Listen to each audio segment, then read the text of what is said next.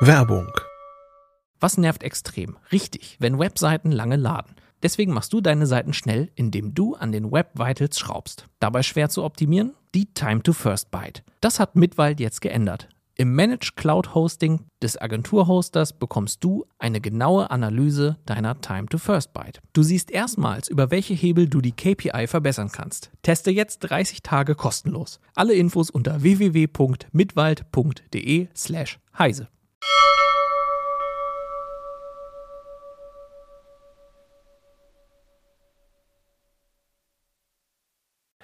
Heute in CT Uplink unsere Empfehlungen für euch. Bis gleich.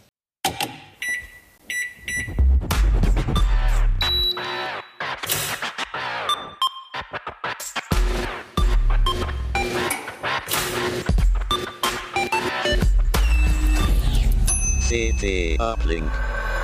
Herzlich willkommen bei CT Uplink. Mein Name ist Achim Bartschok und ich wünsche euch äh, frohe Weihnachten. Frohe Weihnachten. Ja, ich bin heute im Studio mit der CT Uplink Crew. Mit mir dabei sind Kivan Carboni. Pina Merkert. Sophia Zimmermann. Ja, schön, dass ihr dabei seid. Äh, Jörg hat es äh, leider aus Krankheitsgründen nicht geschafft, aber wir sind zu viert hier heute und haben heute ein bisschen eine andere Sendung für euch vor. Wir sind extra an Weihnachten, kurz bevor wir alle ähm, nach Hause oder wo auch immer hinfahren, äh, noch hier ins Studio gekommen und ähm, dachten, wir reden mal so ein bisschen über CT Uplink, aber vor allem wollen wir euch auch äh, ein paar Empfehlungen mitgeben für die äh, nächste Zeit, dass ihr äh, was, welche Filme wir so gut fanden, Spiele und so weiter und so fort, ganz viele Sachen. Äh, über die CT reden wir also heute nicht. Da hatten wir ja letzte Woche die Folge über Sprachlern-Apps mit Sophia. Das ist die CT1 und da gibt's auch noch Spiele, andere spannende Themen, zum Beispiel die ähm, High-End-Smartphones, vieles weitere. Also guckt da auf jeden Fall rein. Aber heute geht's ein bisschen, ein bisschen um was anderes. Äh, genau, und bevor wir loslegen mit unseren Empfehlungen, äh, glaube ich, ist die wichtigste Nachricht, wir sind zurück im Studio Yay. dieses Jahr. Ja. Gott, mich hat das total fertig gemacht. Ich ja? habe ja letztes Jahr ähm, bei der, in der Corona-Zeit bin ich ja eingestiegen und dann war das ja alles immer nur im Stream. Und da habe ich mich schön sicher gefühlt im Stream.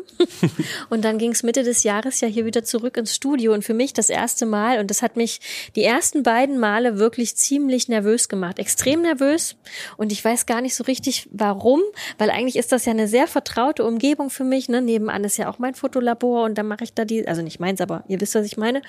Und da ne, diese schwarzen Räume und das ist für mich eigentlich alles sehr vertraut. Und auch hier, das ist sehr vertraut, wenn ich mal Johannes besuche oder Michael oder Shahin und ähm, unsere Producer.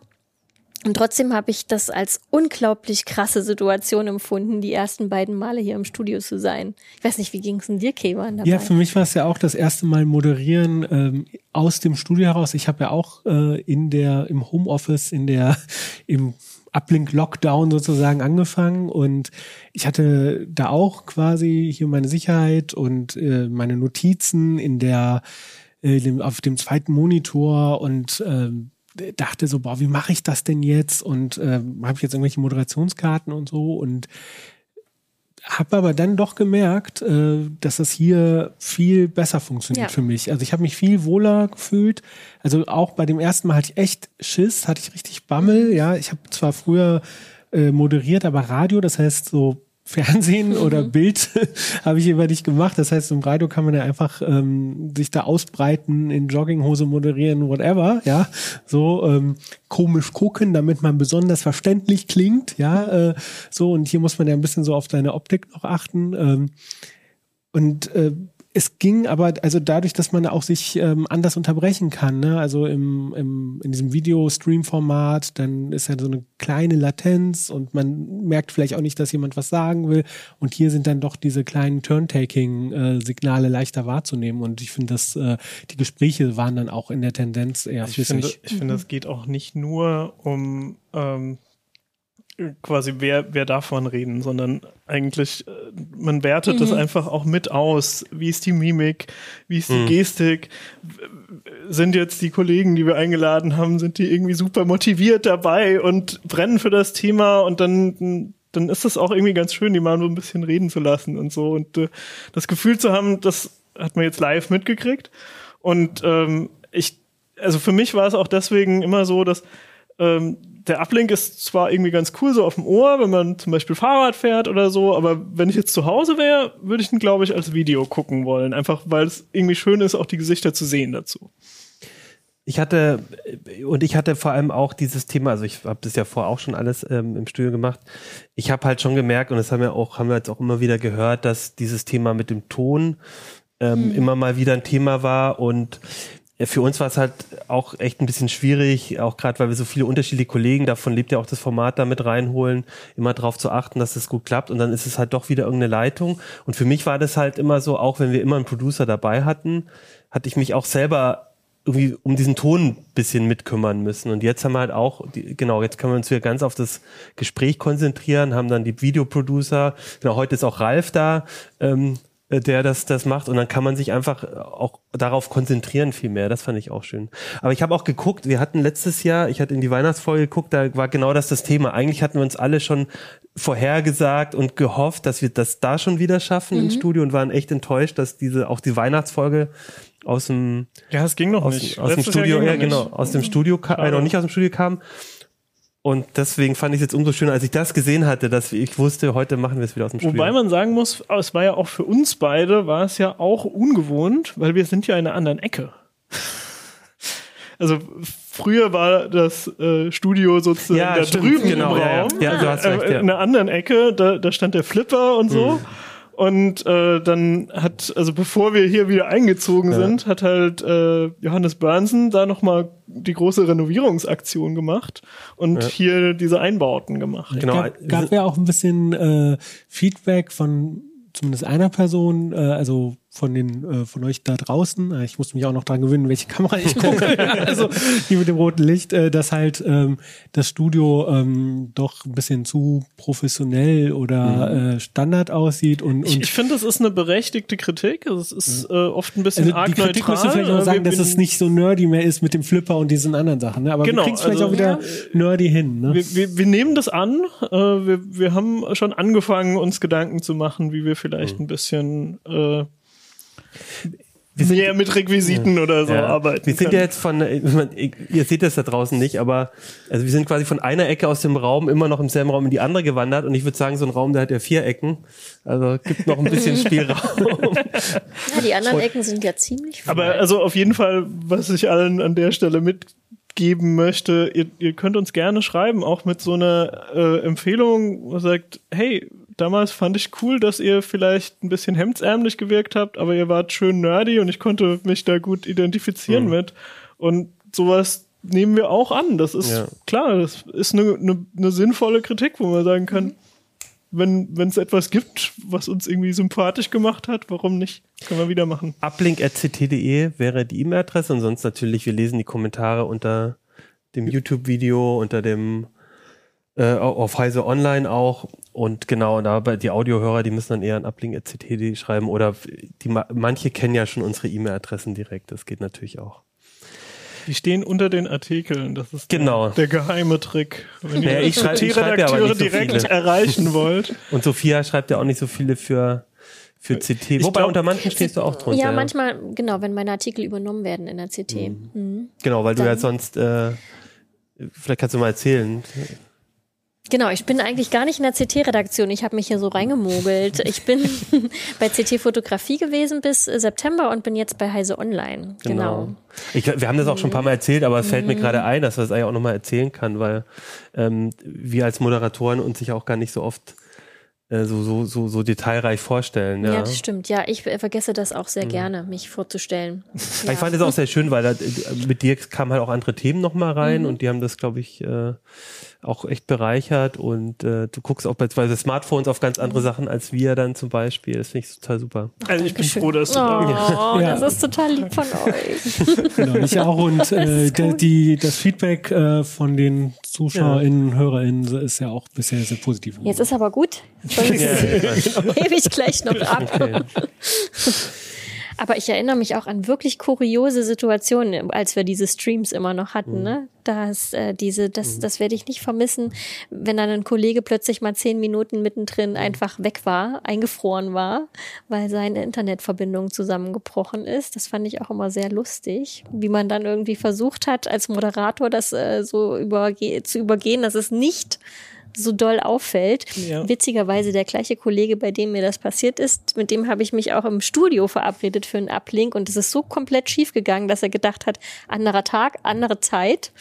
Und der ist aber immer im Homeoffice und äh, oder viel im Homeoffice und der hat sich dann tatsächlich noch ins Auto gesetzt und ist dann hierher gefahren. Also ja, ähm, also das kann ich auch verraten. Ich hatte einmal eine Situation, äh, wo ein äh, Kollege ähm, äh, im Stream-Uplink ja äh, aufgestanden ist und äh, in kurzer Hose irgendwo hinten in den Raum gegangen ist irgendwas ge ge gesucht hat. Ich verrate natürlich nicht, wer das war. Und äh, während halt ein, eine andere Person gesprochen hat äh, oder ein anderer Kollege gesprochen hat und äh, die Videoproducer das äh, dann ein bisschen rausgeschnitten haben, so ein bisschen vielleicht mal behind the scenes. Aber ich finde es tatsächlich ähm, äh, nett mit den Gästen hier zu sein, mhm. aber es ist auch ein bisschen schwieriger, ne? weil natürlich dann zu gucken, wann sind die Leute da, sie alle zu mhm. einem Zeitpunkt hier hinzubekommen, selber hier hinzukommen, das ist natürlich logistisch ein bisschen aufwendiger und wir hatten jetzt auch schon ein paar Mal die Situation, das konnten wir beim Stream machen, dass wir Leute, die ganz woanders sind, in Süddeutschland, Norddeutschland, äh, äh, die jetzt nicht in Hannover vor Ort sind oder mal schnell vorbeifahren können,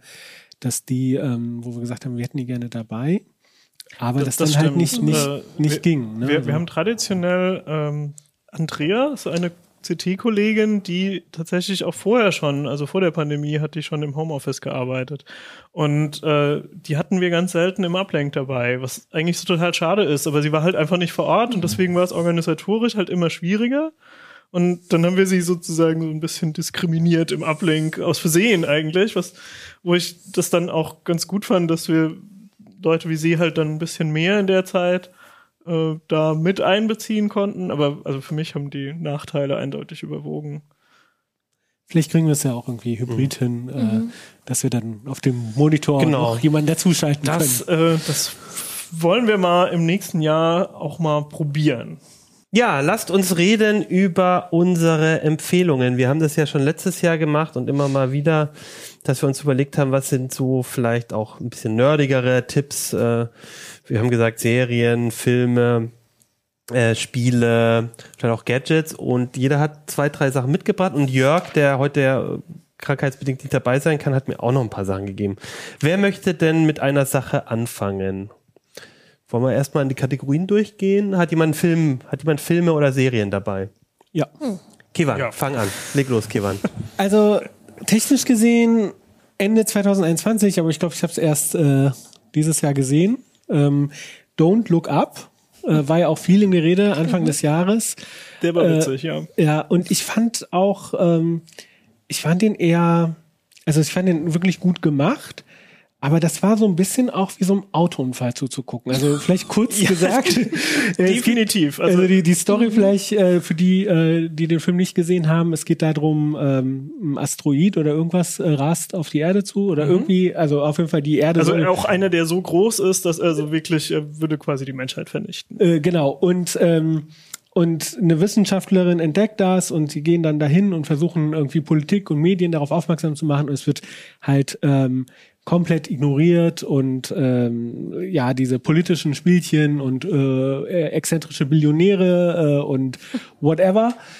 Und das ist natürlich eine, eine Parabel, sagt man das, mhm. äh, auf, ähm, auf die Klimakrise, Katastrophe, Erderhitzung, welches Wort man auch immer nehmen will, Klimaerwärmung. äh, und es, es hat, und ich habe gedacht so, ey, es ist wirklich, also also es, es, ging mir auch so, dass mhm. äh, es ist alles, es ist sehr schön inszeniert, schauspielerisch auch total überzeugend und ähm, man, man kennt so diese, diese Erzählmechanismen von Komödien oder so, wo man sagt, ah ja, an der Stelle soll das jetzt übertrieben sein. Und mir ging es öfters mal so, dass ich, ich wusste, ich sollte jetzt lachen und ich konnte nicht lachen an der Stelle, weil es zu realistisch war quasi, wo ich gedacht habe, nee, eigentlich, also das ist das ist jetzt gar nicht mehr so übertrieben, dass es durch die Übertreibung lächerlich wird, sondern es ist leider schon fast wieder wahr einfach. So, so funktioniert die Welt leider. Und gerade das macht so ein bisschen die Qualität dieses Films aus, finde ich, weil ja, es gibt wahrscheinlich trivialere Komödien, wo man einfach befreit loslachen kann. Aber die hat halt schon, also die geht schon um was, um, um echte Probleme und auch manche Absurditäten, die wir in unserer modernen Welt haben, auch wie das politische System funktioniert und so, ähm, die kommen da halt vor. Und es ist auch nicht nur auf einer politischen Ebene. Also ich finde Mhm. zum Beispiel auch die Hauptfiguren sind davon betroffen, dass sie sich selber in solche Mechanismen reinziehen lassen, dass sie zum Beispiel dann manchmal Sachen nicht mehr so sagen, wie sie es eigentlich sagen wollten, sondern anders, weil man ihnen empfohlen hat, das wäre irgendwie für ihren öffentlichen Ruf jetzt besser. Und äh, das ist dann so, was? Warum? Warum machst Ja. du das gerade? Und Warum knickst das du so ist- ein? Genau, aber da, das war schon irgendwie sehr treffsicher inszeniert. So. Das fand ich auch. Aber mir ging es auch wie dir. Ich konnte da äh, gar nicht, auch nicht drüber lachen, weil ich fand das auch. Dafür war das Thema doch zu ernst. Ich meine, ich fand den auch gut gemacht und ich habe auch mit meinem Mann lange diskutiert. Wir haben den zusammen geguckt. Dann danach, weil es gab ja auch wirklich viele, die gesagt haben, das ist der totale Superschwachsinn. Ne? Ähm, also das gab ja auch viel Kritik dran, aber ich fand den auch wirklich gut. Aber ich fand ihn, ich konnte auch nicht lachen. Mir ging es auch einen Tag lang nicht gut danach. Du hast gesagt, der war, genau, der war im Vorjahr, äh, ja, hat, Der kam, Dezember- glaube ich, nicht 2022 Der raus. Dezember sondern- 2021. hat, hat jemand was äh, aus diesem Jahr auch dabei zufällig? Also ich habe Jörg, ich oder ich fange mal an mit Jörg, der hat mir nämlich noch gesagt, ähm, zwei Serien ähm, hat er mir mitgegeben, oder drei, aber zwei auch aktuelle, nämlich Endor, Star Wars und äh, Star Trek Strange New Worlds. Und ähm, das war, fand ich ganz Okay. interessant, weil.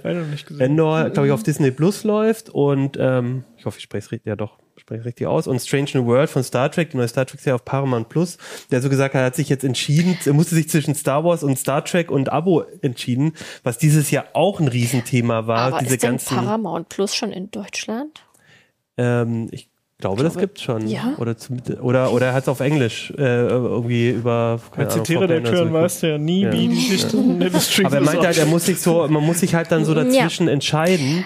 Ähm, zu- und das fand ich so lustig, weil es war nicht nur so ein Unterscheiden zwischen Star Wars und Star Trek, was das so eine äh, der, der ewige Diskussion ist, sondern auch dieser ähm, Streaming äh, äh, Battle sozusagen, der auch in diesem Jahr fand ich ja echt ein großes Dieser Thema unnötige war. Konflikt. Und dann sollte einfach einen Plus, Dienst äh, geben mit Disney, allem. Disney Ja. Plus. Äh, und mir geht es auch so. Also ich habe jetzt zum Beispiel Mhm. Netflix einfach mal abbestellt und dann jetzt Disney Plus für eine Weile und weil ich ja schon immer gucke, aber ich, also mich nervt es tierisch. Also das fand ich ganz interessant. Er meinte halt, ähm, dort muss man schon beides gucken wahrscheinlich, aber Mir geht das auch, äh, nee, mir geht das auch so. Ich finde, das ist auch jetzt, das ist die Zukunft, also wenn man den Blick in die Zukunft wagt, die Streaming-Dienste, es wird immer mehr geben und dann ne, wird immer mehr von Netflix abgezogen oder, ne? Und ähm, ja, dann muss man sich echt gut überlegen, was man macht. Ich bin nämlich jetzt auch an dem Punkt, wo ich sage, ich habe jetzt Stranger Things zu Ende geguckt erstmal. Die fünfte Staffel dann kommt, dann steige ich wieder ein, aber bis dahin bestelle ich es vielleicht erstmal ab. Die Filme, die dieses Jahr da rauskamen, die haben mich auch alle nicht sehr überzeugt. Auch wenn die diese, die hatten ja diese Monster-Riesenbesetzungen da, ne, mit, mit, was weiß ich, Ryan Reynolds und der war ja gefühlt jedem zweiten Film dort und mit äh, Gal Gadot und wie sie alle heißen, aber die waren alle ziemlich groß aufgezogen, aber die haben mich alle nicht überzeugt, nicht wirklich jedenfalls.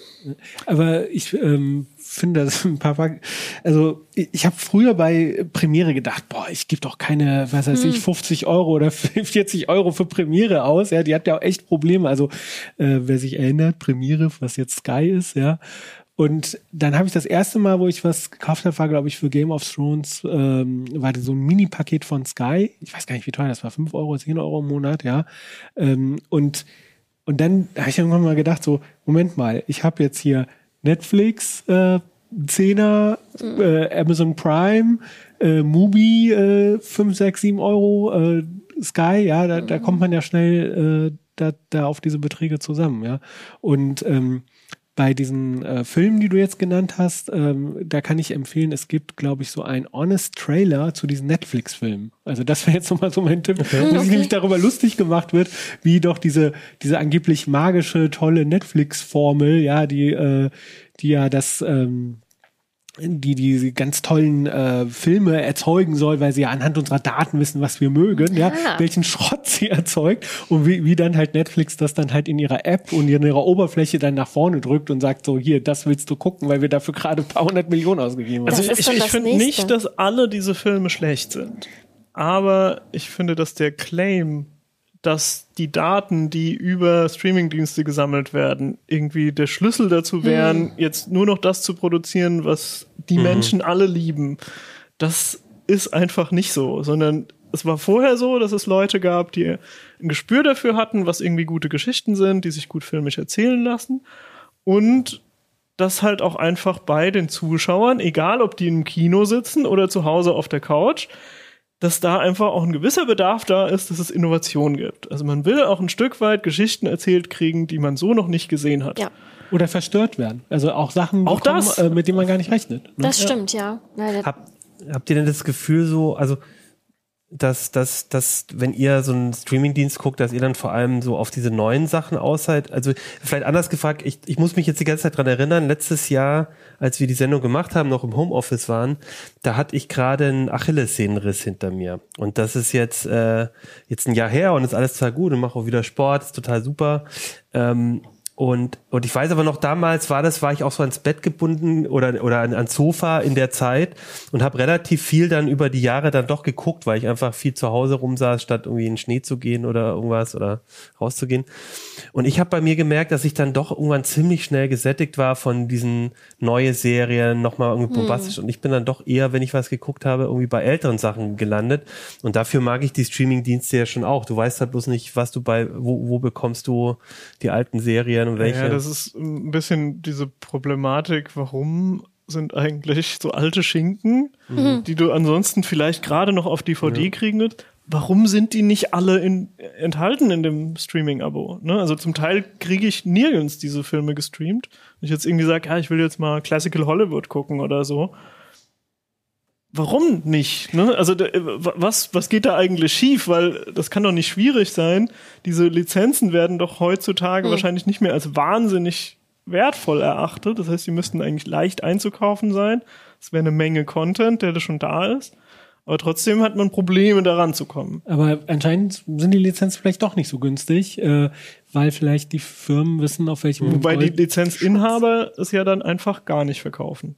Ähm, nee, die werden es halt äh, Also wenn ein Film nirgends zu sie auch- kriegen ist, bei keinem Streamingdienst. Genau, dann haben sie vielleicht halt Verträge mit Fernsehsendern, die ihnen halt das ähm, äh, nicht erlauben. Also das, da bin ich so nicht drin, aber ich habe da vielleicht einen Tipp, wenn es jetzt nicht wirklich on demand sein soll, sondern man sagt, ich habe mal Lust, irgendwie so ein altes Schätzchen zu sehen.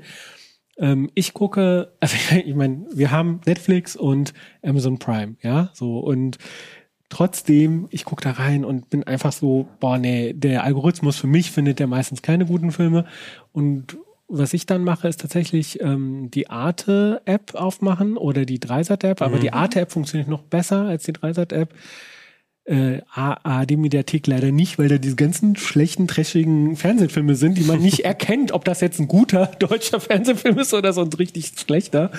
Ähm, aber bei der Arte ähm, äh, App dann in die Rubrik Kino gehen oder Filme ähm, und und dort sind dann Kinofilme und da sind dann halt auch wirklich äh, Klassiker teilweise da und auch ganz unterschiedlich. Ich habe da zum Beispiel hier die Klapperschlange, ja, das ist jetzt ja nicht so etwas, was man vielleicht ne, äh, äh, unbedingt mit ähm, mit mit Arte Kulturprogramm verbindet. Ja, den habe ich da gesehen das erste Mal, auch dieses Jahr übrigens, äh, fällt mir gerade auf. Gibt auch so ein paar cringe Momente, aber auch trotzdem ein guter Actionfilm. Äh, oder wie heißt dieser Klassiker ähm, mit ähm, Blade Runner zum Beispiel ähm, war da auch und, und dann aber auch so französische äh, Klassiker und so. Das, das kann ich halt empfehlen, wenn man so ein bisschen älteres Material Okay. will. Also ich muss aber auch ein bisschen eine Lanze brechen für die Streamingdienste, weil ich mag einfach, wenn, wenn ich eine Serie habe, wo ich sage, die unterhält mich einfach gerade gut, dann mag ich es, wenn ich die von vorne bis hinten, hinten binge-watchen kann. Wenn ich da immer eine Woche warten müsste auf die nächste Folge, dann wäre einfach der Enthusiasmus nicht mehr genauso da. Aber das ist ja jetzt wieder so. Was du aber machen Ja. musst, ist bei Ringe der Macht. Und bei Peripheral oder so. Ja, also ich habe Ringe der Macht geguckt. und Hat das jemand auf der Liste? Hat jemand auf der Liste? Ja, Ach ja. Ich habe es mich nicht mal getraut. Ich habe also so viele Leute haben gesagt, das ist so schlecht, aber ich fand es gar nicht so schlecht. ich finde, dass es zu Unrecht viel gehatet wurde, Ja. weil Was es ist das? eigentlich Ringe der Macht? Eine, Das ist äh, eine, eine, eine Herr der Ringe Der Vorgeschichte, Ringe, ah, okay. die aber ohne die Herr der Ringe Lizenz war.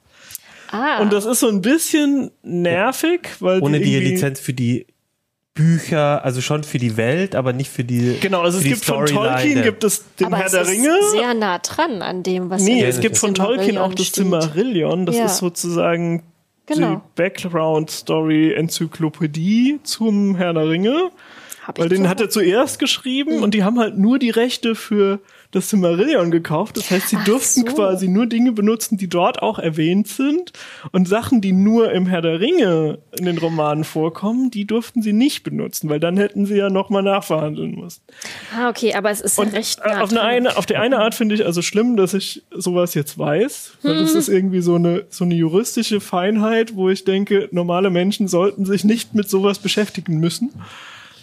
Aber ich fand, dass, ähm, dass die Serie trotzdem einfach spannend ist. Ja, ich fand Also ich fand sie gut. unterhaltsam, ich fand sie spannend, ich fand, dass sie interessante Figuren hatte. Mhm. Ähm, ja, sie hatte auch nervige Figuren und sie ist auf eine gewisse Art auch flach, weil das einfach in der Herr der Ringe-Welt so ist, dass dann halt, ne, da gibt's irgendwie so die richtig Bösen und und, die richtig eben. Guten und die Elben sind irgendwie per Definition gut und so und das haben sie auch nicht so richtig aufgebrochen. Also da gibt's andere Fantasy-Serien wie Game of Thrones, die viel besser darin waren, Grautöne zu zeichnen. Aber ich habe die alten Herr der Ringe-Filme total gefeiert und für mich war das optisch einfach das gleiche Mittelerde. Und damit fand ich Das gut. stimmt, ja. Also ich, ich war unterhalten. Es war jetzt wahrscheinlich nicht der große Wurf, wo ich sage, das hat sozusagen Fernsehgeschichte geschrieben oder Filmgeschichte geschrieben, sondern es war einfach eine unterhaltsame Serie, die man mal gucken kann. Aber jetzt ganz ehrlich, wenn jetzt jemand einfach noch ein bisschen Zeit hat zwischen den Jahren und guckt die Ringe der Macht, dann am Stück. Ja. Ja. Jetzt Das geht's am geht. Stück, ja. Ich glaube, es ist sogar nochmal, weil die Story, ich habe gerade auch noch versucht, nochmal zusammenzukriegen. Ich glaube, es ist halt noch komplizierter, weil ich glaube nämlich, Amazon hat auch nicht die Rechte am Silmarillion und musste deswegen auch da so ein bisschen drumherum machen. Aber die Basics, also es sind, es sind die Charaktere, die Genau. irgendwie damit zusammenspielen und es spielt in dieser Welt, aber so, äh, es kann auch sehr unabhängig von Herr der Ringe laufen. Das ja. stimmt, wobei ich habe diese Passagen dann nochmal nachgelesen. Ja. Also ich fand, es war ziemlich nah dran, aber man hat das auch gemerkt, das hatte nämlich, die Serie hatte ein sehr merkwürdiges Erzähltempo. Die ist am Anfang sehr schleppend losgegangen und es hat am wirklich Ende. lange gedauert und dann, ah, plötzlich, ach, alles schon da und ach, die Ringe, ach ja. Und dann. Nicht, nicht zu viel nee, spoilern. nicht zu viel spoilern, aber es geht nicht? unter anderem um Ringe. Es geht um Ringe. der Ringe Es geht Das um kann man, Ringe, glaube ich, ja. sagen. nicht denken Das können, kann man, dass, glaube ich, Ja, sagen. dass genau. in Ringe der Macht auch noch Ringe vorkommen. Aber ich fand auch, also ich fand auch die, die, die, die, ähm, das, das Feedback so aus der Community war eher, eher negativ und mich hat's gut unterhalten. Und ich habe das, äh, ich habe das auch bei uns zu Hause geguckt und äh, meine Freundin ist jetzt auch nicht so ein riesen Herr der Ringe Fan und hat sich aber trotzdem mit mir gut unterhalten gefühlt, das zu gucken. Und das finde ich immer so ein gutes Zeichen, wenn eine Serie für sich auch funktioniert, wenn sie eben nicht bloß irgendwie für die, die, die Hardcore-Hardcore-Fans perfekt äh, da äh, entzückt und ich, ich fand's, ich fand's spannend und fand, fand auch, das Ende hatte so ein paar Überraschungen parat, über die ich jetzt nicht spreche, aber fand ich gut. Ich habe bei Herr der Ringe immer zu den Orks gehalten. Wobei das bei Ringe der Macht besser geht als bei den anderen Herr der Ja, Ringe, was ich stimmt. auch irgendwie gut fand. Dass man eher zu den Orks auch ein bisschen halten kann, ja. Dass, dass man so ein bisschen die Chance ja. kriegt, auch mal zu den Orks zu halten, was vorher halt wirklich so gar nicht ging. Ja, das ist richtig, ja, das stimmt. Naja, für meine Tochter ist zum Beispiel, die ist fünf, ist zum Beispiel auch äh, im, im Hobbit ist, ist Smaug auch der Gute. Der missverstandene Gute, der Drache, der dann ähm, quasi auch ein Dorf in Schutt und Asche legt, Seestadt. Mhm. Sie hat da auch, äh, sie hat da auch eine, einen Weg gefunden, sich damit zu identifizieren. Habt ihr das irgendwie. gelesen oder habt ihr die Ja, Filme geguckt? nein, wir haben es gelesen, gelesen. Wir sind Ja, ich, ich finde nämlich beim, beim Lesen geht das eher. Ich habe mich auch eher mit dem, mit dem Drachen identifizieren können und im, bei, bei dem Film, der ist halt sehr auf Spektakel optimiert. ja, Ich fand den zum Beispiel, ich fand die Hobbit-Filme fand ich enttäuschender als Ringe der Macht. Ich Das find, stimmt. Ringe der Macht hatte, das hatte noch so ein bisschen einfach der Ringe-Feeling und so, ach, guck mal, Auenland. Und man konnte so ein bisschen rätseln, was wird jetzt aus den Leuten, weil es ja so eine Vorgeschichte ist. Und äh, beim Hobbit war es so, irgendwie, die, die, die Handlung war so extrem verzögert, eigentlich ist nichts passiert, aber ständig war alles super schnell und ganz viele und so, das war, fand ich so over the top von der Inszenierung her und das hat irgendwie das Erzählmaterial nicht hergegeben. Ja, das ging mir auch so. Jetzt haben wir ein bisschen, das war jetzt Amazon Prime, jetzt, wenn wir schon diese Vielfalt an Streaming-Diensten haben, wir hatten jetzt ein bisschen Amazon Prime.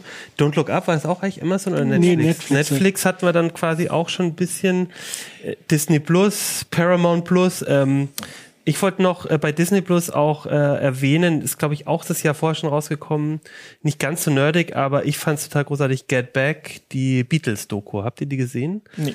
Ein Dreiteiler über ähm, drei Wochen, die die Beatles, äh, also wo, wo die Beatles, wo da ganz nah Dokumentar, äh, also äh, Kameras dabei waren. Es gab unheimlich viel Material, und Peter Jackson hat so einen Dokumentarfilm draus gemacht. Und was ich halt irre fand, war, du kannst den halt zugucken dabei, wie sie wie sie äh, Songs erfinden. Also die, das, da, da jammen die zusammen und dann äh, singen da Paul und Sean und fangen an zu dichten und dann geht's halt, äh, und das ist irre, also es, ich finde, es hat so seine Längen auch, aber es fand ich unheimlich faszinierend und äh, das, also ich, ich war da echt, war echt baff.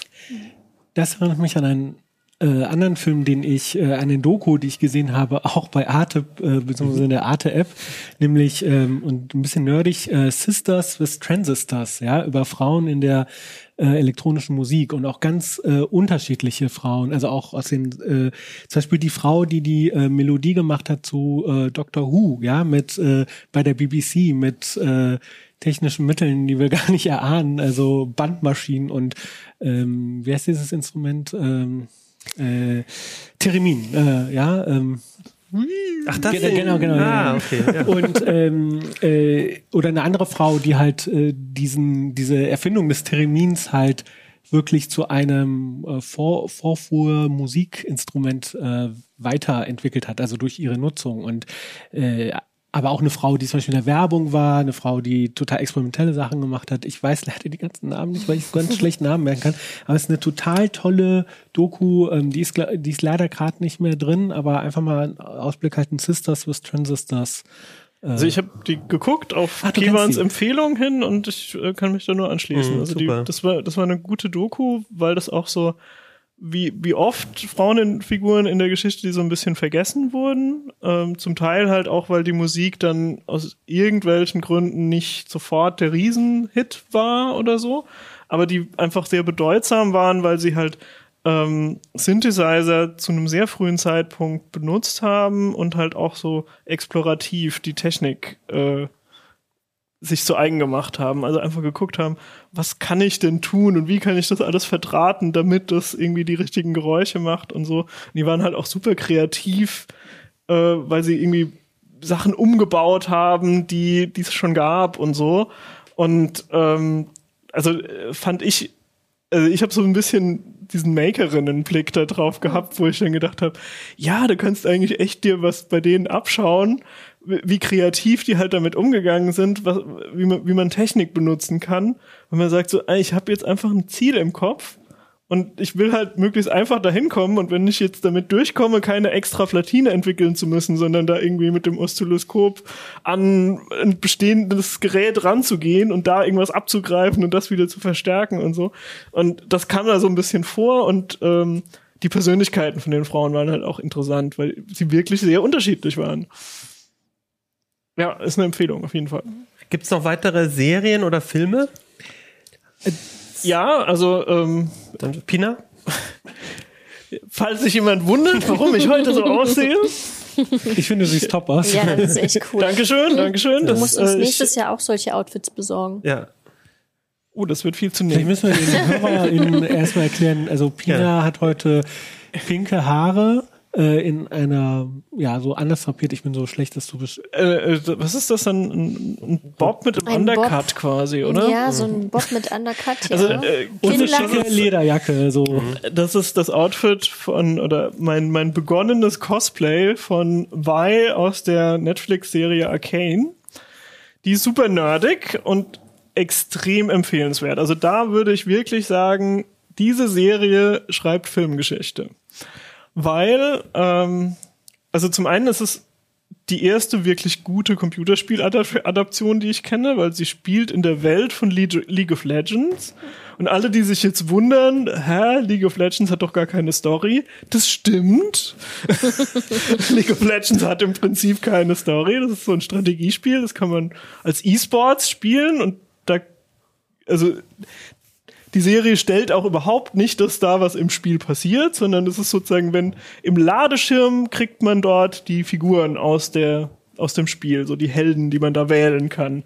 Die kriegt man so ein bisschen vorgestellt. Und da haben die irgendwie die letzten Jahre, ohne dass ich's viel mitgekriegt hätte, haben die eine Menge äh, Lore drumrum gebaut. Also die, die Figuren ein bisschen ausgestaltet, die haben irgendwie Backstories bekommen und so weiter. Und Riot Games hat da irgendwie so ein bisschen Fluff drumrum formuliert. Und ich fand das die ganze Zeit nicht relevant, aber die haben sich äh, mit einem französischen Animationsstudio zusammengesetzt, die vorher eigentlich nicht so arg viel gemacht haben, also so Musikvideos, kurze Sachen eigentlich und haben einfach einen Haufen Geld auf das Problem geworfen. Die Franzosen haben einen Haufen Leute eingestellt und die haben einen ganz einzigartigen Animationsstil, weil die so eine Mischung aus handgemalt und äh, Computeranimation machen.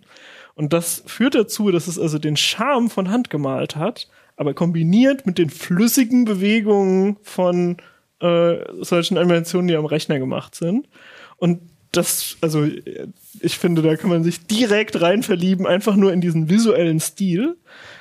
Und äh, storymäßig ist diese Serie total fantastisch, weil sie ist komplett character-driven. Also es gibt interessante Figuren und diese Figuren sind nachvollziehbar. Man kann sich völlig reindenken, was deren Beweggründe sind, warum sie Dinge tun.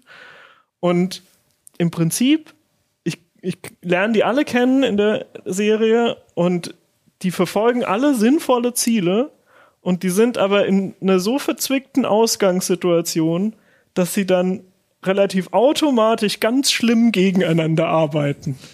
Und dann passieren eine Menge total tragische und dramatische Sachen, weil eigentlich alle immer nur was Richtiges wollen. Also es ist sozusagen ganz äh, für mich so als als Dramaturgin äh, ist ganz nah so an den Tra Tragödien Erzählstrategien mhm. aus der klassischen Tragödie dran, weil es halt wirklich die, die Figuren versuchen irgendwie immer das Beste und lösen damit das Schlimmste mhm. aus. Und auch die, die, also ich habe die auch gesehen und, und uh, zumindest die ersten, weiß ich gar nicht mehr, wie viele Folgen und fand auch, das Besondere war wirklich, dass man hatte so das Gefühl, auch gefallene Helden oder, oder auch viel dieses, so dass, also man hatte da so ein Herz für fast jede Figur, die halt bestimmte Gründe hatte, warum sie dann auch was Falsches getan hat oder sich zu etwas entwickelt hat, was man was dann gegen wiederum kämpft gegen die Personen, die dann gut sind. So, so im, im, also es gibt dieses klassische Gut und Böse dann da irgendwie gar nicht so. Genau, es ist, ja, es, es ist unheimlich viel Grauzone und aber aber nicht so eine langweilige Grauzone, wo man sagt, ja, das Leben ist halt kompliziert, sondern es ist wirklich so, dass mhm. dass man man kann sozusagen ständig den Blick wechseln und die die Serie lädt auch dazu ein, ähm, weil die ganz viel Parallelerzählung hat und äh, deswegen fängt man irgendwie an und sagt so, ah, okay, das sind irgendwie so Jugendliche und das ist bestimmt irgendwie so eine Coming-of-Age-Story. Und da ist auch eine Coming-of-Age-Story drin, aber dann kommt da noch total eine politische Sache drin. Dann gibt's irgendwie äh, Piltover, das ist so reich und allen geht's gut und so. Und das ist aber so eine gesellschaftliche äh, Situation, die darauf aufgebaut ist, die Undercity Zorn auszubeuten. Das heißt, ne, wir, wir haben dann plötzlich irgendwie so, so Imperialismus-Mechanismen, äh, die da auch irgendwie mit reingerührt sind und so. Und das, das wirkt aber alles so zusammen, dass diese Mechanismen dann wieder die treibende Kraft sind, um zum Beispiel die Coming-of-Age-Story weiterzuentwickeln und so. Das heißt, es gibt ganz viele Gründe, warum eigentlich auch die Figuren sich entwickeln müssen. Mhm. Und dann ist es natürlich super spannend, denen zuzugucken, wie sie sich entwickeln. Und mhm. also ich war instant total Fan. Hab die Man total Ja, man merkt, genau, ich wollte gerade sagen, man merkt das. Nicht, dass du jetzt schon die ganze Geschichte erzählst, aber ich, ich würde genau äh, erklären. die, die ist eigentlich von, also die ist auch Ende 2021 rausgekommen. Ich bin auch Aber gerade ich habe sie jetzt doch mit auf meine Liste genommen, weil ich überlegen- einfach dieses Jahr habe ich sie noch zweimal geguckt und äh, angefangen irgendwie äh, Cosplay zu machen, weil ich irgendwie noch, ich habe einen Kanal gebraucht, um die ganze Energie meines Fandoms kanalisieren zu können. Ich habe auch so ein cool. bisschen, überlege ich gerade, ob wir es letztes Jahr auch schon mal mit auf der äh, weiteren Liste hatten. Weil ich glaube, glaube, ja. es kam mir gerade in der Zeit raus. Aber ich fand, also ich hatte das auch, glaube ich, die, also viel, auch in diesem Jahr noch mal ein bisschen geguckt und ja, auf jeden Fall eine spannende Serie und ich glaube auch echt was für Nerds, ja. Äh, ich habe noch was dabei, äh, was tatsächlich aus diesem Jahr ist, weil Okay. ich gedacht habe, ah, die zählt vielleicht nicht. Ähm, äh, relativ frisch jetzt und glaube ich auch gerade voll auf der Welle des Hypes Wednesday. Also die, die Serie über Wednesday Ah, Adams. das wollte ich gucken, ja. Und äh, die ist, also ich finde sie nicht so fantastisch wie Arcane, aber ich fand sie sehr unterhaltsam und sie macht auch ein paar Sachen, die man vielleicht noch nicht genauso gesehen hat. Äh, ein Großteil der Folgen sind tatsächlich von Tim Burton inszeniert und so. Also es ist total hochkarätig eigentlich. Äh, das Production Design ist gut. Von den Erzählstrukturen her vergleichsweise einfach eigentlich. Also es ist zum Teil auch einfach so ein, so ein Detektivplot, äh, wo, wo man sagt, so ja, das ist halt was, das ist x-fach schon gemacht worden, das funktioniert. Aber durch die Figuren wird's interessant, weil das halt, es ist nicht unbedingt naheliegend, jetzt eine Figur aus der Adams Family zu nehmen und in so einen Detektivplot reinzubringen und dann ist das auch Spoiler Spiel nicht in so so einer. Ja. Also da, doch gucken. ja, also im Prinzip, ich habe jetzt nichts erzählt, was man nicht in den ersten zehn Minuten der ersten Folge sieht oder so. Ja. Ich äh, kann aber auch noch was erzählen, und zwar, äh, das hattest du Sophia schon äh, angesprochen, Stranger Thing- Things, ja, da ist jetzt ja die fünfte Staffel, Die vierte. die vierte? Die vierte und die Ah, fünfte kommt. Ach, die fünfte kommt, Die ja. fünfte okay, soll die letzte sein, wenn mich die, nicht in alles der täuscht. Erzählung schon durcheinander gekommen, ja, Ja, genau. Aber, ich aber auch gerade und ähm, das letzte ist, ich habe sie halt angefangen bei meiner Mutter halt zu gucken und äh, sie hat dann also meine Mutter hat mich total Netflix-mäßig überrascht. Ja, sie, sie hat dann tatsächlich Stranger Things, obwohl sie überhaupt nicht so auf so Horrorkram steht, die kompletten Staffeln ähm, äh, sich angeguckt von Staffel 1 an.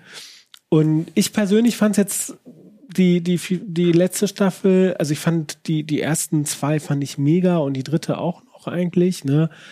Aber ich fand jetzt die, hat mich jetzt nicht so überzeugt, weil ich habe irgendwie das Gefühl, dass sie immer noch diese, diese Not haben, jetzt so, okay, es ist erfolgreich und wir müssen jetzt noch einen Plot-Twist und noch, ein, äh, noch einen drauflegen und die Monster werden noch größer. Und das Einzige, was mich so angesprochen hat, war, dass die eigentlichen Monster in dieser Serie, diese Frat Boys da, diese, da gibt so eine Gruppe, so, so eine, so, das kennt so eine Highschool-Gruppe, Ja. ja, das sind so die, die Footballspieler und die Beliebten und äh, die, ähm, keine Ahnung, und wir kennen sie ja vielleicht als so Mobber oder so, Bullies, ja, und die halt äh, für Ordnung und Gerechtigkeit sorgen wollen und dann einfach irgend, irgendjemand, der halt ein Freak ist, äh, ja, ähm, äh, lynchen wollen. Anders kann man es ja nicht nennen. Ne? Und ähm, und dann hattest du ja diese, äh, ist das Ryan Reynolds? Der, der hat, glaube ich, auch bei Adam Project so Ja, einen genau. Science-Fiction-Film gespielt. Und da war ich halt wieder bei meiner Mama. Ich bin öfters bei meiner Mama. und, ähm, und dachte so, okay, welchen Film kann ich denn mit ihr gucken? So, das guckt ja auch mal so, was ist so Mama-tauglich und äh, und dachte so, hm, Adam Project sieht irgendwie witzig aus, wird wahrscheinlich nicht so, also, ne, so schöne Unterhaltung, äh, aber nee, Mama mag kein Science Fiction, ne? Ich bin wieder in Hannover, paar Tage später schreibt mir meine Mutter, also wir haben was anderes geguckt, dann schreibt, bin ich wieder in Hannover, meine Mutter schreibt mir eine äh, Nachricht äh, und sagt so, den Film musst du unbedingt gucken, Adam Project, wo ich dachte so, wa- was ist denn jetzt passiert, dass meine Mutter einen Science-Fiction-Film guckt und sie, sie rief mich dann auch irgendwann mal an und sagte so, ja, danke, dass du dieses Netflix eingerichtet hast, ich äh, sitze da jetzt, also meine Mama ist schon ein bisschen älter, hat nichts mehr zu tun, äh, ich sitze da jetzt und guck so Serien äh, so an einem Stück, ja, so ich so, ja Mama, das machen alle, ne, das sich Binge-Watching. so, so. Ah, okay, was guckst du denn? Ja, ähm, ja, diese so so eine Serie, die so in so einer Straße in England, in London spielt. Ne? Ich so, ja, wie heißt denn?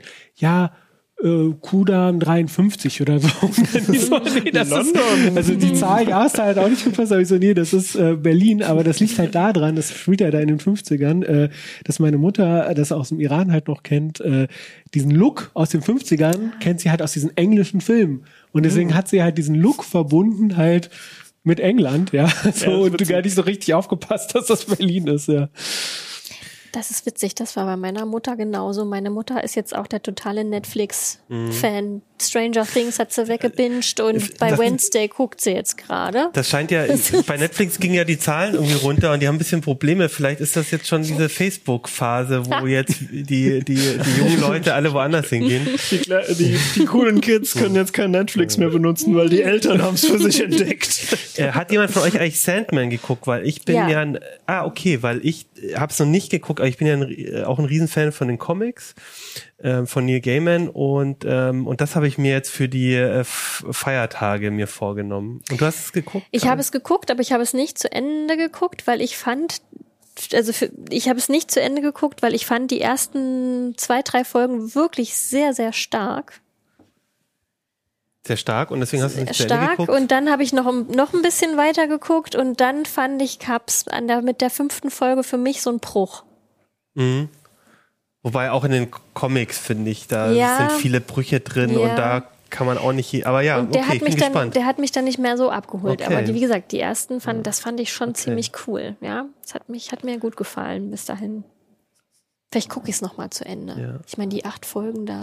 Also das habe ich mir jetzt vorgenommen, aber ich, also ich kann es noch nicht als Tipp rausgeben, weil ich selber noch nicht gesehen habe. Aber also äh, vielleicht dann, aber die auf jeden Fall die Comics, die Ich, sind ich ganz möchte auch großartig. eigentlich, also weil Stranger Things jetzt so vorkam, ich würde eigentlich explizit sagen, dass es kein Tipp ist. Ich habe die vorherigen Staffel, Staffeln auch gemocht, aber ich fand Die das vierte jetzt, nicht mehr. Äh, die, die vorherigen waren irgendwie schön, weil sie so eine so eine 80er es, äh, Nostalgie irgendwie Mhm. ausgelöst haben. Das war natürlich, ich bin 84 geboren und so, bei mir hat das irgendwie gezündet. So, so, oh ja, du kennst ja noch Sachen und so. Aber auch nicht so richtig, ne? Weil man so sagt, Ja, eigentlich auch nicht so richtig. Und aber irgendwie, das, das war hübsch und das fand ich irgendwie, ähm, das Production Design fand ich interessant.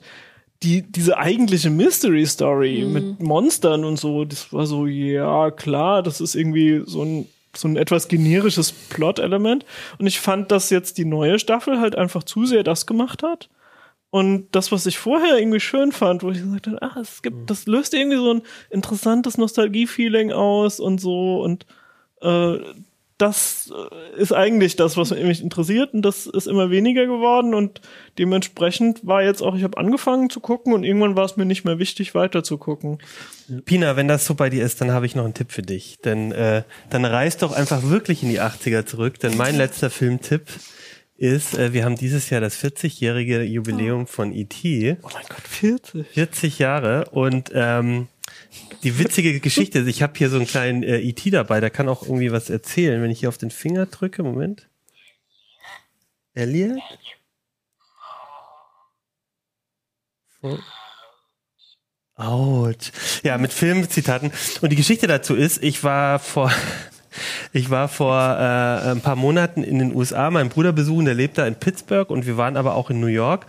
Und wir hatten einfach gedacht, wir gucken in irgendeine ähm, Fernsehshow zu gehen und wir waren bei der True Barrymore Show. Das wusste ich vorher gar nicht, dass es gibt, aber True Barrymore hat eine Show und wir waren da im Publikum und es war die ET 40 Jahre Reunion Folge, wo das der ganze die ganze Besetzung, also die Familie zumindest von von ET da war. Und da habe ich auch hier das hier geschenkt bekommen, eben einen kleinen ET und ähm, ja und habe mir in der in der in dem Zuge auch nochmal den Film geguckt. Den gibt es natürlich auch in der 40 Jahre nochmal in einer äh, Edition nochmal überarbeitet. Und mir ist es, ich, ich musste so an Stranger Things denken und mir ist nochmal klar geworden, wie viel dieser 80er Jahre äh, äh, Looks und Ideen von Stranger Things, aber auch aus anderen Serien, die jetzt äh, irgendwie äh, aktiv sind, äh, von E.T. kommen, ne? mit den Fahrrädern, mit den äh, Rollenspiele spielen, mit den Ki diese Kindergeschichten, die man dann, also ich fand das total irre und ich habe diesen Film echt gern nochmal geguckt und ähm, ja, und wollte ihn einfach nochmal müsste empfehlen. ich zum nochmal gucken, weil ich habe äh, ich hab als Kind E.T. gesehen, aber ich hatte Angst vor E.T. Ja, das haben mir viele erzählt. Das hat Und meine Freundin äh, auch erzählt. deswegen ja. habe ich irgendwie so ein bisschen so ein negatives Ja. Ja. Gefühl, wenn ich an die E.T. denke. Du hast Und ich glaube, ich müsste es quasi noch mal noch mal mit einem Erwachsenenblick jetzt gucken. Ich habe auch sogar ein Spiel dabei, äh, das habe ich mir dann einfach nochmal im Tool gekauft. Es ist ja auch bekannt, dass E.T., das Spiel äh, für den Atari, damals gilt als eines der schlechtesten Computerspiele äh, aller Zeiten. Das ist doch Ich auch würde in der sagen, Wüste äh, verscharrt. Jagd auf Roter Oktober auf dem Gameboy ist bestimmt schlechter. Noch schlechter ja. Aber es äh, gibt halt diese Geschichte, dass da irgendwie äh, tausende von Spielen auch irgendwo in der Wüste irgendwie vergraben wurden, weil sie nicht verkauft wurden, also- oder Es gab, hunderttausend. es gab, es wurden mehr Spiele davon Hab produziert, als es Konsolen äh, gab, ja. Aber ähm, zu der Frage äh, quasi Fortsetzung einer Netflix-Serie, ja, ähm, also ich gebe dir da völlig recht, Pina, Stranger Things hat mich auch enttäuscht, ich fand es so witz- witzig mit meiner Mama. Ähm, aber welche Fortsetzung ich ganz gut fand, war Russian Doll, ja, die Serie Russian Doll mit einer Frau, äh, sehr witzige Charakter und ein, ein ganz gegensätzlicher junger Mann, äh, die halt beide immer, ähm, ah, jetzt habe ich schon viel gespoilert, aber egal, die halt immer sterben und wieder aufwachen und äh, äh, das war quasi Staffel 1 und die Staffel 2 kam dann dieses Jahr halt auch raus. Ich habe aber beide dieses Jahr erst gesehen und ich muss sagen, dass ich bei Russian Doll der zweiten Staffel fand ich eigentlich ganz witzig, wie sie das so fortgeführt haben. Manche Sachen fand ich auch nicht so gelungen. Ich will jetzt diesmal nicht so spoilern, aber äh, ich fand, dass sie dann ähm, ein sehr nettes Ende gefunden haben. Auch sehr, sehr witziges Ende. Ähm, Okay. Ja, also Russian Doll wäre dann halt die Empfehlung von mir. Pina, du hast ein Spiel mitgebracht. Ich habe ein Spiel mitgebracht oder eine Spielempfehlung. Ich habe Satisfactory gespielt. das ist so dieses Aufbau, so Maschinen. Äh, es, es gibt ein äh, älteres Spiel, was äh, im Prinzip genau das gleiche Konzept hatte. Das hieß äh, Factorio und die Idee ist, äh, du wirst sozusagen alleine von irgendeiner Firma auf einem fremden Planeten abgeworfen und die wollen, dass du da, also dass da die natürlichen Ressourcen dieses Planeten ausgebeutet werden. Und du kannst halt anfangen, irgendwie mit der Spitzhacke da so Sachen abzubauen oder so, aber du kannst halt auch Dinge automatisieren. Also sobald du dann genug abgebaut hast, kannst du irgendwie anfangen, Förderbänder zu bauen und irgendwelche automatischen Bohreinrichtungen und so weiter. Und auf die Art baust du dir so eine riesige Fabrik zusammen mit der Zeit. Und äh, Satisfactory ist im, genau diese Idee, aber ähm, einfach in 3D, also First-Person-View und du kannst wirklich rumlaufen in dieser Welt und äh, die Karte ist riesig und es gibt irgendwie vier verschiedene Ökosysteme in dieser Karte, die auch sehr unterschiedlich aussehen. Und du kannst halt wirklich 3D-Förderbänder über und untereinander, kannst du da Sachen bauen und dann ähm, ja alle natürlichen Ressourcen dieses Planeten ganz schlimm ausbeuten. Und äh, das ist einfach so, so, ein, so ein Spiel, ein bisschen wie Lego bauen, aber auch äh, ja äh, irgendwie, irgendwie zwischen, zwischen Anno und, und Lego bauen, irgendwo dazwischen. Und äh, ich fand das gut. Als ich äh, gespielt habe, war es noch so ein kleines bisschen buggy, weil es noch äh, die Alpha war. Und inzwischen ist es halt ein Stück weiter, es sind noch eine Menge Updates rausgekommen. Also ich glaube, inzwischen ist es eine Empfehlung wert. Okay. Sehr gut. Satisfactory, ne, wie hieß es? Satisfactory heißt Okay. es. So solche Spiele, die brechen mir das Genick. Ich hab, bin ja hab auch früher immer sehr viel Anno gespielt, aber ich komme da nicht wieder weg. Deswegen mache ich das seit Jahren eigentlich nicht mehr. Ja, also man kann ich, da, man kann da Zeit verbringen. Ja, weil ich mich immer erschrecke, wenn ich dann den Zeiger der Uhr wieder weitergewandert äh, ha- sehen habe. Ja, ich habe es ge gespielt zu einer Zeit, zu einem Zeitpunkt, wo ich noch im Homeoffice war und äh, was gebraucht habe, wo wir Koop spielen Ah. konnten. Ah, ich hatte, ich hatte keine Lust gegen Kollegen zu spielen, sondern ich wollte quasi lieber ein Gemeinschaftsgefühl haben und Koop-Spiele waren da geeignet und äh, das hat, das hat Spaß gemacht. Das glaube ich, ja. Ich habe dieses Jahr gar nicht so viel gespielt. Also ich, aber das hatte ich, glaube ich, letztes schon äh, ja als Tipp gegeben für Koop, dass diese You Don't Know Checkmacher, die so kleine Spiele, wo man auch miteinander irgendwelche oder gegeneinander lustige Sachen machen kann, irgendwelche Wortspiele oder so, die haben auf Steam auch so kleine dieser Spielchen ausgelagert und auch in, in Deutsch. Und das war immer unheimlich gut für die Familie mit meinen, ich habe viele Brüder und mit denen irgendwie, und wie gesagt, einer ist in den USA und dann muss man irgendwie gucken, wie kriegt man die zusammen. Und dafür waren solche so Gelegenheitsspiele, wo man kurz zusammenspielen kann, ähm, äh, waren einfach toll. Und das, aber ich glaube, das habe ich letztes Jahr schon empfohlen. Die Know Check Spiele und ähm, Hier mit den Impostern, wie heißt es? Äh, Ah, ja, das war ja auch so ein kleiner Hype. Das war auch vor, äh, ähm, letz, äh, vor oh Gott, wieso fällt mir letzte. der Name nicht ein? Ähm, äh, ihr wisst, was ich meine. Ähm, heißt das nicht? Äh, Nee, das heißt, ich guck gleich nochmal nach. Das war aber so, so kleine Spielchen. Aber ich habe dieses Jahr echt wenig gespielt. wo man in so einem Raumschiff rumläuft Ja, und genau. äh, ich guck gleich nach, weil es wird, je länger wir drüber reden und es nicht wissen, desto peinlicher. äh, ich gucke jetzt gleich nochmal nach. Und sonst habe ich gar nicht viel gespielt. Also ich merke das auch so, ich habe so ein paar Mal Stardew Valley nochmal ausgepackt, was auch so ein Zeitfresser ist, ne, mit dem Bauernhof, den man selber baut und habe dann gemerkt, nee, wenn ich das jetzt anfange, dann verbrenne ich ganz schön viel Zeit. Ja. Ich habe so ein komisches Spiel gespielt, äh, das habe ich, glaube ich, da habe ich nach irgendwelchen so Tipps gesucht, nach so irgendwelchen Android-Spielen. Und das war mit so einem Loch, ja, da war man irgendwie so ein Waschbär und hat mit so einem Loch irgendwie alles Mögliche eingesaugt. Das ist aber, glaube ich, auch älter. Und also ein total trashiges, absurdes Spiel mit so einer sehr merkwürdigen Story. Und äh, Among Us, Among Us. Ach, Oh. Among Among Us, Us, genau. ja, genau. Ja, es und ist das, peinlich. das haben wir tatsächlich auch, das war eigentlich ganz witzig, ähm, aber ich glaube auch, dass das nicht dieses Jahr war, sondern letztes Jahr, also sozusagen so richtig Corona-mäßig, wo wir dann Mhm. ähm, äh, uns per Zoom getroffen haben und gleichzeitig das Spiel gespielt haben. Das heißt, Mhm. wir hatten diese Audiospur und ich habe das dann mal versucht mit Fremden und dann in diesem Chat irgendwie zu sagen, wie man glaubt, wer der, äh, wer das, ähm, wer der Bösewicht ist. Also es gibt ja immer so einen Saboteur bei dem Spiel. Ähm, ja. Also äh, digitales ähm, Gesellschaftsspiel habe ich quasi auch gemacht. Äh, und zwar, äh, ich hatte eine äh, Rollenspielrunde für Splittermond. Mhm. Und ähm, da äh, ist uns aufgefallen, dass es einen Splittermond Discord-Server gibt, wo jemand einen Splittermond Dicebot gebaut hat. Und das ist also, wenn du dann äh, Pen-Paper-Rollenspiel spielst, ähm, wo du dich halt äh, nur im Videofenster siehst, dann fällt halt dieses gemeinsam auf den Tisch würfeln, das fällt dann irgendwie weg. Und der Spielleiter kann auch nicht sehen, was du gewürfelt hast. Und dann kann man natürlich irgendwie Wieder versuchen, eine Finger 20, das ist ja hoch- verrückt. Ja. Das kann doch gar nicht stimmen.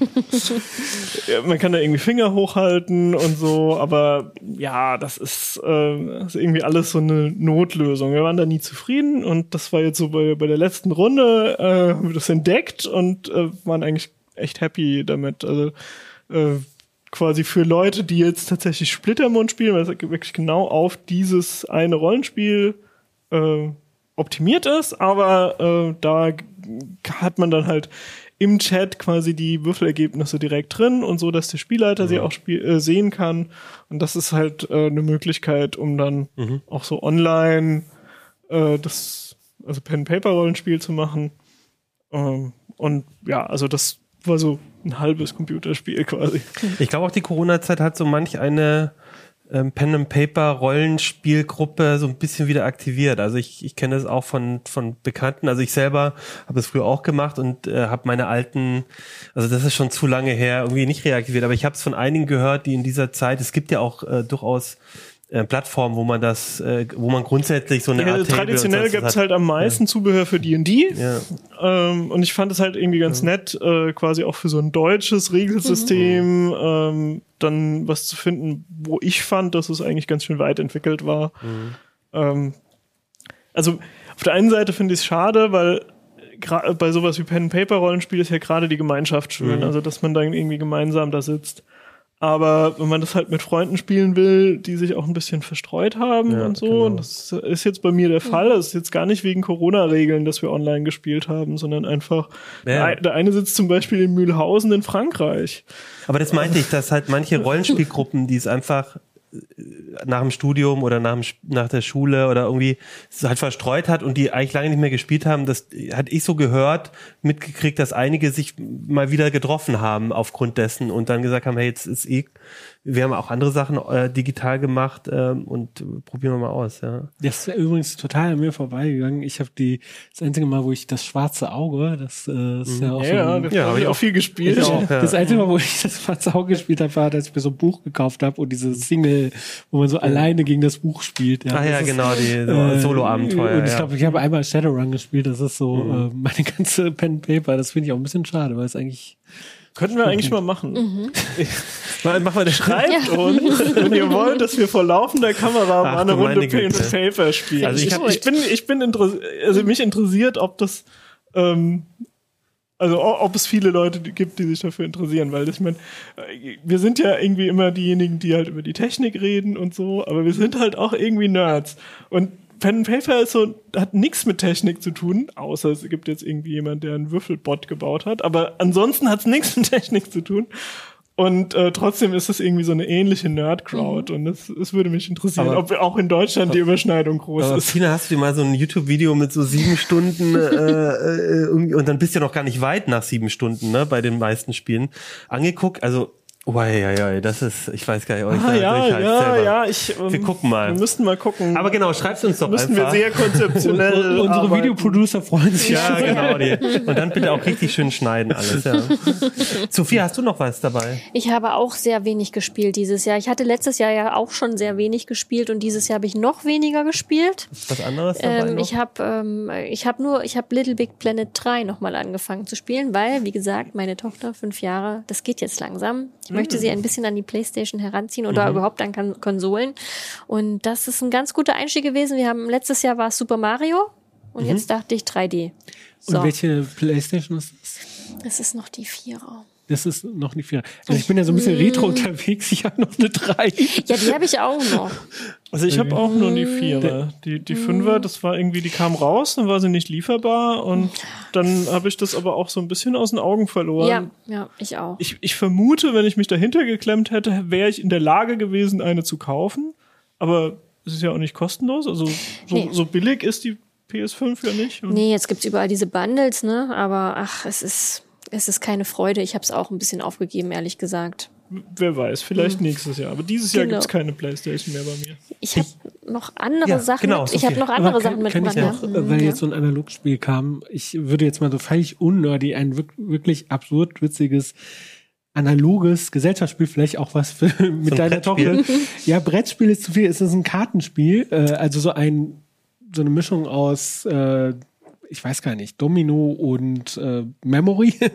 es heißt äh, Pick a Seal, ja. Big Seal. Ja, und man muss da halt so, man Also, sieht pick, also nimm ein Siegel oder eine Seal-Robbe. Eine Ach, Robbe. Robbe, also- Ja, da sind halt Robben. Navy Seal. Das sind Robben abgebildet, mal mit Fisch, mal ohne, mal groß, mal Ah. klein. Äh, und man darf halt immer ähm, äh, die Robben einsammeln, die nur einen Unterschied haben. Also es gibt halt irgendwie verschiedene äh, Kategorien, sozusagen wie die Größe oder die Jahreszeit oder ob mit oder ohne Fisch, mit, mit ein oder zwei Armen, äh, mit Sonnenbrille oder nicht. Und da darf sich von diesen ganzen Sachen nur eine Sache, glaube ich, unterscheiden. Und dann darf man, wenn man eine passende hat, darf man aus der Mitte eine nehmen. Man spielt das auch Klingt gleichzeitig.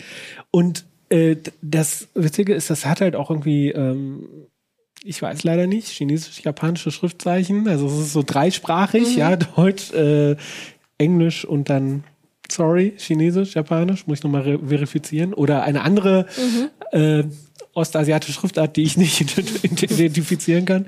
Ich glaube Chinesisch. Und Wahrscheinlich ist Hangul, Koreanisch. Ich guck mal für dich. So Äh, erzähl weiter. das, das, ich guck das mal. könnte auch gut sein. Und ähm, das fand ich halt auch so ein bisschen äh, äh, witzig. Ähm, das sieht chinesisch aus. aber es ist halt super dynamisch. Ja. Ich, ja äh, und äh, Ja, ist gesagt, nicht- ja, ein Nicht- sehr nicht lustiges Spiel. Das klingt gut. Ich, äh, so ein ähnliches Spiel habe ich auch ähm, äh, meiner Tochter geschenkt und mit meinen Nichten, die auch schon älter sind, spiele ich das auch. Doppel heißt das. Mhm, das kenn ich auch. Das ist auch sehr witzig. Auch so ein Reaktionsspiel, wo man quasi Übereinstimmungen auf seinen Karten finden muss. Zuerst draufhaut und Doppel ruft. Der Double oder Doppel, ich weiß gar nicht genau, der hat gewonnen. Das ist, das ist super, das ist super witzig. Auch äh, äh, eignet sich auch für Partys mit äh, Gleichaltrigen. Und Ich hätte, ich hätte noch was für oder? Erwachsene. Ich, ich hätte gesagt, es ist äh, japanisch. Also Nein, ist nicht un, Japan- ist Unvereinfachte Kanji, hätte ich gesagt. Das ist kein Japanisch auf jeden Fall. Ich habe mal zwei Semester Japanisch Wir gemacht. schreiben es in die Shownotes. Ähm, The Crew habe ich gespielt. Das ist ein äh, Kartenspiel, bei dem es äh, quasi einen Plot gibt. Und der Plot ist, dass du, glaube ich, zum Jupiter fliegen sollst oder so. Also du bist so eine vergleichsweise realistische Raumschiffbesatzung. Und äh, im Grunde genommen gibt's aber dann immer so Runden, wo es einfach ein Kartenspiel ist. Und da hast du Karten mit Zahlen und Farben und musst die entsprechend äh, ausspielen und dann müssen die richtigen Karten übrig bleiben und äh, das Spiel gibt sozusagen äh, in immer höherem Schwierigkeitsgrad vor, was die Mission ist. Und dann ist es halt so parallelisiert, dass dann irgendwie, keine Ahnung, das Solarpanel von der Sonde hat sich gelöst und hängt da nur noch auf halb acht und jetzt musst du halt zuerst den Stich und dann den Stich spielen. Und nur wenn du das hinkriegst, dann ist das repariert und du kannst weiterfliegen und so. Und manchmal darf man sind irgendwie die Funkgeräte gestört und dann darf die darf man nicht untereinander reden, welche Karten man hat und so, aber es ist ein Koop ähm, Kartenspiel und ähm, hat schon Spaß gemacht. Also kann ich empfehlen für Raumfahrt-Nerds. Sehr cool. Mein Vorschlag wäre, weil wir jetzt auch schon ganz schön lange äh, dabei sind, dass jeder noch eine Sache, kriegen wir das hin? Klar. Hat jeder sich eine Sache von den vielen, die wahrscheinlich noch auf den Zetteln stehen? Ich schaue schon mal auf Kivans Zettel. Könnt ihr euch auf eine Sache oder zwei, Also, drei ganz schnelle, Oh, ganz dann. schnell. Also dann mache ich hier mal die Überleitung Raumschiff. Ja, Ja. Äh, äh, da habe ich nämlich auch was. Und zwar, ich bin ein großer Hörspielfan und in der ARD Audiothek gab es äh, dieses Jahr das Hörspiel KI Mom. Da geht es auch um eine äh, um ein Raumschiff, äh, das äh, weit entfernt ist und da wachsen ähm, äh, da sind zwei Mädchen, die werden von einer KI bemuttert, KI-Mom, und ein ähm, ziemlich oberflächlicher Popstar, Inst Insta-Star, wie nennt man das, Influencer, ja, war, wird halt aus so einer Kryokammer aufgeweckt, wo äh, auch noch ganz viele andere Menschen sind, die in dieser Kryokammer äh, Kammern sind. Und es gibt aber irgendeinen technischen Effekt, deswegen können die nicht alle aufgeweckt werden, sondern nur, wenn die KI schafft, irgendeinen Code zu knacken und so weiter und so fort. Und das ist äh, eine, eine Serie, zwei Staffeln, Hörspiel, ich glaube immer jede Folge so, glaube ich, eine halbe Stunde. Und da werden so Fragen von KI, äh, Mensch, Zukunft, ähm, äh, behandelt. Ich will da nicht so viel spoilern. Das ist, ich fand super. Manche Dialoge fand ich ein bisschen cringe, aber das ist jetzt ähm, Jammern auf hohem Niveau. Das wollte ich auch schon Okay. mal sagen. Äh, aber es hat eine total, auf Kopfhörern auf jeden Fall hören, eine total tolle Soundkulisse auch. Und ich finde, da kann man auch echt, ich, ich konnte mich da super verlieren. Und ein anderes Hörspiel, weil es wirklich, wirklich, wirklich mega klasse ist, Xerxes und die Stimmen der Finsternis. Äh, eine ähm, mehrtausendjährige Geschichte des Patriarchats von Magda Wojcik, ja. Auch total tolles Sounddesign von äh, Xerxes, diesem Perserkönig, ja. Ähm, völlig unheroisch dargestellt äh, und seine Kämpfe mit den Griechen bis hin zu ähm, der Erfindung des Radios, ja, wird da ein ganzer Bogen äh, gezogen. Ja. Cool. Also ich würde auch nur ganz schnell ein paar Bücher noch reinwerfen, weil das war so, ich, ich auch immer hier die, die Literatur hochhalte und ich habe tatsächlich nicht so richtig aktuelle Science-Fiction-Literatur gelesen dieses Jahr, aber ich habe ganz viel, hab ich, haben wir auch schon ein paar Mal empfohlen, aber ich habe dieses Jahr ganz viel Expanse ähm, weitergelesen. Das sind ja inzwischen neun Bände und noch zig äh, ähm, Zwischenbände, dass diese Serie auch verfilmt wurde, wo es ähm, ja, wo quasi im, im, im, in, im in der Milchstraße spielt und äh, in der im Sonnensystem spielt und dann aber sich erweitert und so. Ich will auch gar nicht so viel spoilern, aber super coole so Richtung Space Opera, ähm, einfach Action im Weltraum total gut. Und ich bin jetzt im neunten Teil und kann gar nicht mehr aufhören ähm, und fand, es gab so Längen und Tiefen, aber auch gerade am Ende wird's nochmal spannend. Also da ist Durchhalten angesagt. Dann ein Buch, das nicht so typisch Science Fiction ist, aber irgendwie doch, ist, äh, habe ich dieses Jahr erst gelesen, äh, Murakami 1Q84. Auch sehr große Schinken. Ähm, das spielt, ja, ich würde sagen, ohne zu viel zu spoilern, in so einer äh, leicht veränderten Realität und das hat so ein bisschen was Stranges und deswegen würde ich es ein bisschen fast zu, naja, nicht Science Fiction, aber es, ich glaube, ich trotzdem wird Nerds gefallen und ich fand es total großartig dieses Jahr. Und immer Peter F. Hamilton habe ich auch schon oft empfohlen. Da gab es auch wieder viele coole Bücher. Kann man auch immer lesen, wenn man Science Fiction mag. Hast du noch Bücher? Ich habe auch noch Bücher, ja. Ich habe, ähm, ich würde das, äh, das äh, What If, das neue What If von Randall Ah, Monroe ja, empf- das empfehlen. noch- Das ja. ist wirklich auch wieder sehr witzig. Ich habe äh, jetzt, ich lese das immer vorm Einschlafen. Das klingt jetzt vielleicht ein bisschen blöd, aber ich habe da immer noch mal eine gute Zeit. Das ist sehr lustig. Viele Sachen sind so lustig. Ich meine, ich bin keine Naturwissenschaftlerin. Ich Hm. durchdringe da nicht alles bis zum letzten, ne? Aber es ist wirklich so unterhaltsam geschrieben, dass äh, ja ich das einfach sehr genieße, das zu lesen. Genau, das ist Ja, von dem cool. XKCD. Genau. ähm, genau, das ist der Zeichner von. XKCD, der irgendwie als mal angeschrieben wurde, zum Teil auch von Genau, Kindern, richtig, ja. die Das halt einfach Fragen gestellt haben und dann Und man weiß danach Dinge, wie dass die St- Großstadt New York drei, eine Population von 320 T-Rex äh, ernähren könnte.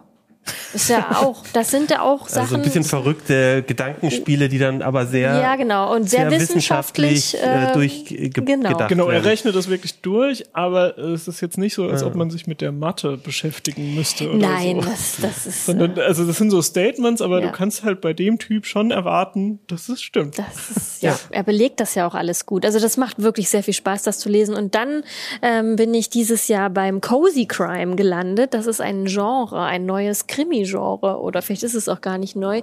Ich habe, äh, mich hat das ja an manchen Stellen dieses Jahr sehr überfordert und ich äh, bin dann einfach mal in den Buchladen gegangen und habe gesagt, ich brauche irgendwas für Eskapismus, Eskapismus pur. Ich brauche Flucht, Alltagsflucht, irgendwas Leichtes. Und da hat mir tatsächlich im Buchladen die Frau einen Roman von, jetzt muss ich äh, überlegen, Richard Osman, glaube ich, empfohlen, der Donnerstags Mordclub.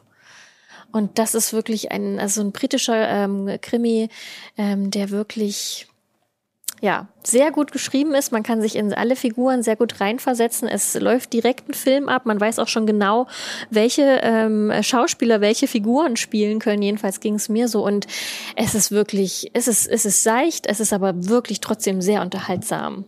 Ist jetzt vielleicht auch nicht so richtig, ist jetzt auch nicht Technik, aber Manchmal muss man ja manchmal auch, muss man auch ja. mal ganz raus, mal ganz raus. Ja.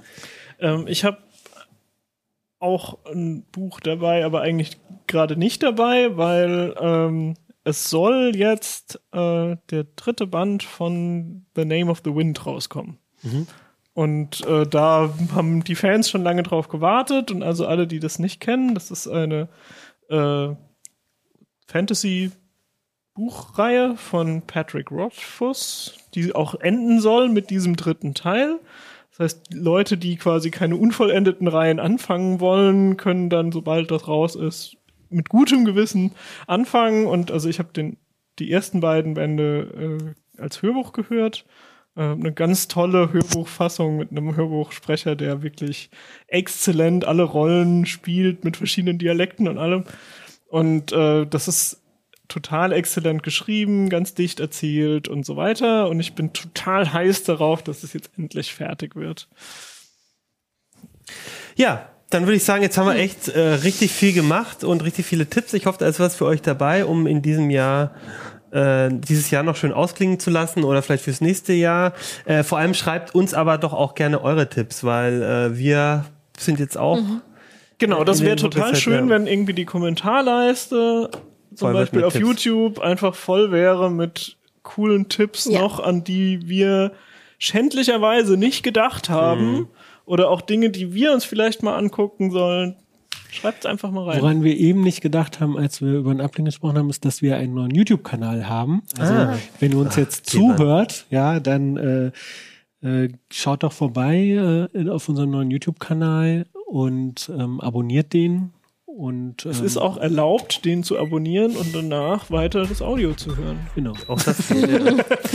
Gut, dann würde ich sagen, wünsche ich euch ähm, eine gute Zeit jetzt und äh, wir sehen uns dann wieder an Silvester, Silvester. würde ich sagen. Bis gleich, äh, bis dann.